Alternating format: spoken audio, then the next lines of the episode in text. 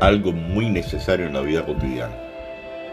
Hablar o mencionar valores en el campo de la educación constituye un factor más que esencial y a la vez prioritario en la formación de los estudiantes, sin distinción de edad y de los diferentes subsistemas de educación de cada país, preescolar o prekinder, primaria, secundaria, preuniversitario, bachillerato y enseñanza universitaria, técnica, entre otros.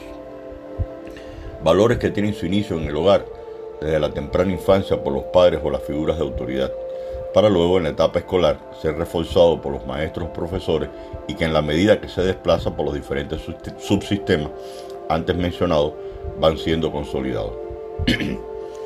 Valores que también han de ser inculcados a través de la religión o diversas ideologías, los cuales están tan arraigados en nuestras sociedades.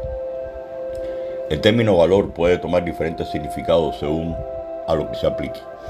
En general se define el valor como aquella cualidad que se otorga a un suceso, un objeto o una persona, cuyo resultado o valoración que se realiza de algo o alguien puede ser positiva o negativa y dependerá de diferentes factores.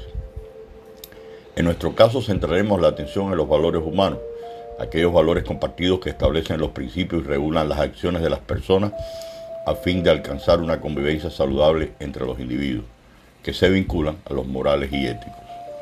Hay quienes consideran en cuanto a valores morales y éticos que unos se complementan dentro de otros o se reiteran, aunque partiremos de la definición de uno y otro. En el caso de valores morales, estos están compuestos por un conjunto de normas y costumbres que se transmiten desde la sociedad a los individuos, a fin de que sean respetadas y cumplidas. Estos valores buscan mantener el equilibrio de las buenas conductas de las personas para que diferencien lo bueno y lo malo, así como lo justo y lo injusto. En el caso de la definición de valores éticos tenemos que conforman unas guías de comportamiento que buscan regular la conducta de los individuos en la sociedad.